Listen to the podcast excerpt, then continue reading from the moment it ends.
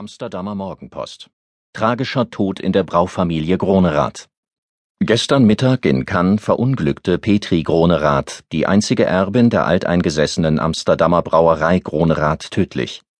Die 16-Jährige machte mit ihrem Verlobten Sebastian Geldermann und dessen Familie Urlaub auf der Geldermann-Yacht. Nach dem Mittagessen wollten die beiden schwimmen gehen und gerieten unbemerkt in das abgesperrte Gebiet eines Schnellbootrennens. Das Rennen war in vollem Gange. Für Petri Gronerath kam jede Hilfe zu spät. Sebastian Geldermann steht unter Schock und wird psychologisch betreut. Die französische Polizei geht nicht von einem Unfall aus, heißt es, sondern hat den Vater des Verlobten Achim Geldermann festgenommen. Der Verdacht lautet auf fahrlässige Tötung. Die Verbindung der beiden traditionsreichen Brauereien, in Fachkreisen wurde von einer freundlichen Übernahme gesprochen, ist damit aufgelöst. Samstag, 21. August. Amsterdamer Morgenpost. Was passierte wirklich in Cannes? Wir sind froh, dass sich das Problem damit von selbst gelöst hat. So lautet Achim Geldermanns geschmackloser Kommentar zu dem tragischen Ereignis vor zwei Tagen in Cannes. Der hochgewachsene Mann mit der blonden Mähne und dem Schmiss auf der linken Wange wirkte bei seinen Worten eiskalt. Wer seine Tochter auf meinen Sohn ansetzt, um eine Finanzspritze für sein marodes Unternehmen zu erzielen, hat nichts Besseres verdient. Die Brauerei Gronerath steht in der Tat kurz vor der Insolvenz. Achim Geldermann bestätigt seinem Sohn die Hochzeit mit Petri Gronerath untersagt zu haben.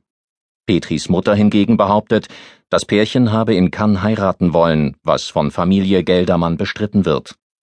Die notwendigen Papiere für die Hochzeit sind im Hotelzimmer sichergestellt worden. Ein aufgetauchter Drohbrief von Petri Gronerath an Achim Geldermann erhärtet den Verdacht gegen den Brauereibesitzer. Dieser Brief verschwand spurlos, nachdem der deutsche Kommissar Laval ihn an sich genommen hatte. Mittwoch, 25. August. Düsseldorfer Tageskurier Holländische Nachbarn erstaunt über Düsseldorfer Filz. Der tragische Tod der Holländerin Petri Gronerath im südfranzösischen Cannes wirft Schatten auf die deutsch-niederländischen Beziehungen. Die Schlagzeile der Amsterdamer Morgenpost lautete gestern Düsseldorfer Filz aus Polizei, Politik und Geldadel geht über holländische Leiche. Achim Geldermann, Besitzer der erfolgreichen Düsseldorfer Brauerei Kunderalt, geriet durch den Tod von Petri Gronerath unter Mordverdacht. Der mit dem Fall betraute Hauptkommissar Henri Laval aus Düsseldorf hielt sich ebenfalls in Cannes auf. Offenbar machte er auf Staatskosten Flitterwochen mit der vor kurzem noch unter Mordverdacht stehenden Ann Stahl. Es wird angenommen, dass er wichtige Beweisstücke gegen Geldermann verschwinden ließ.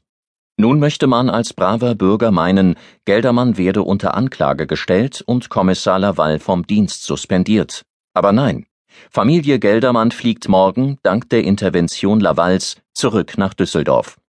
Die Polizei sieht keinen Grund für weitere Ermittlungen.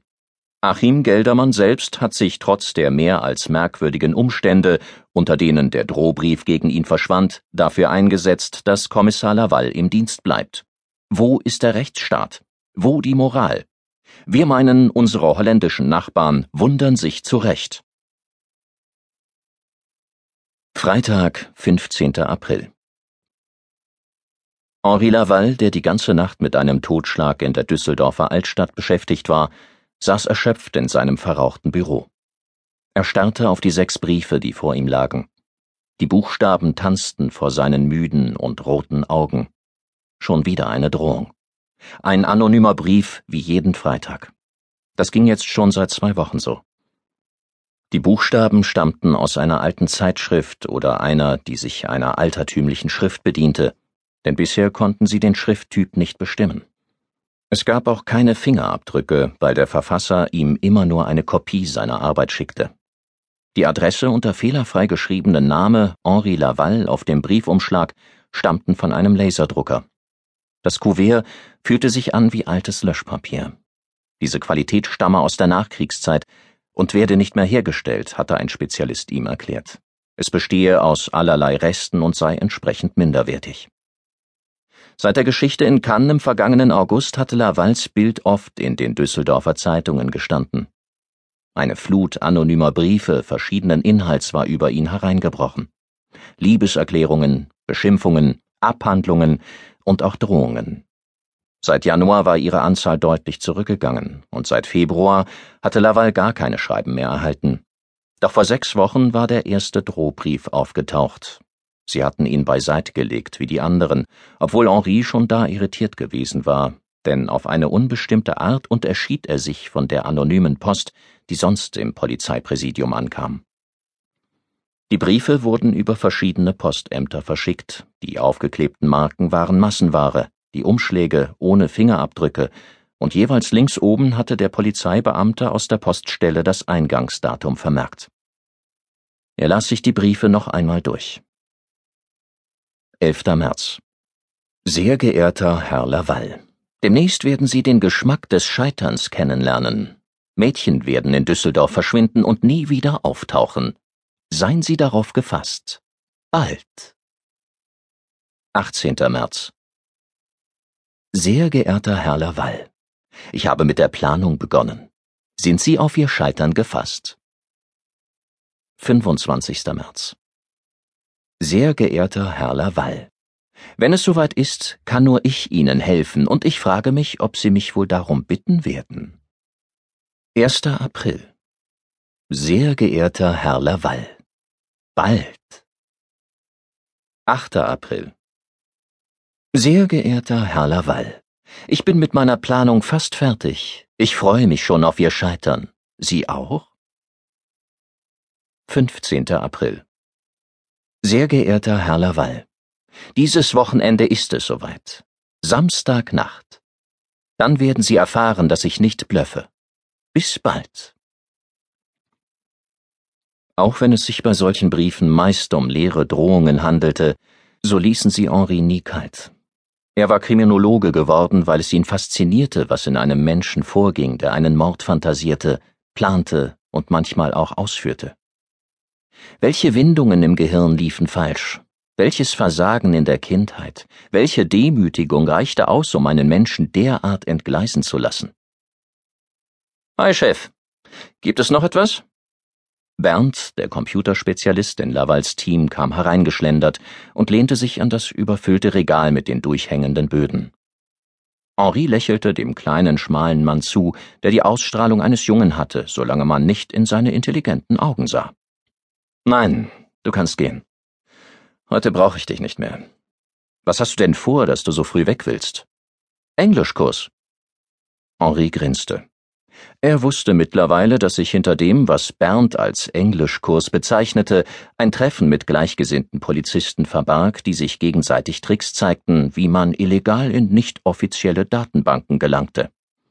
Auch Henri wollte heute früher gehen, was er seit Monaten vor sich hergeschoben hatte, mit der Gewissheit, dass es doch eines Tages so kommen würde, stand heute endlich an. Sein Auszug von zu Hause. Seine Ehe war endgültig vorbei.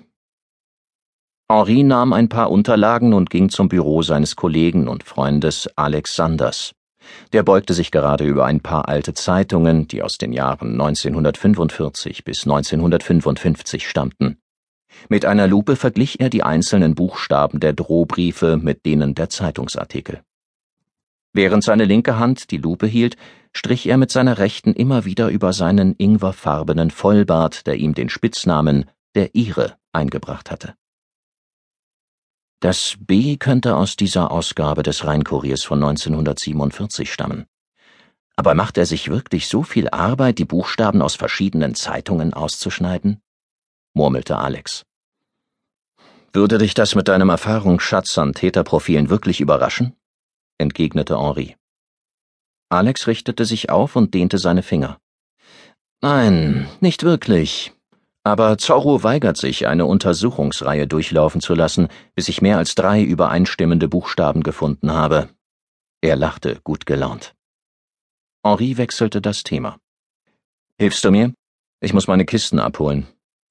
Henri, das gefällt mir nicht. Ich kann Lisa und dir nicht dabei zusehen, wie du ausziehst. Dagmar und ich sind schließlich auch mit ihr befreundet.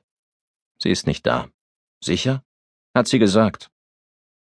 Da es wie so oft in den letzten Wochen stark regnete, mussten sie zum Auto rennen, um nicht völlig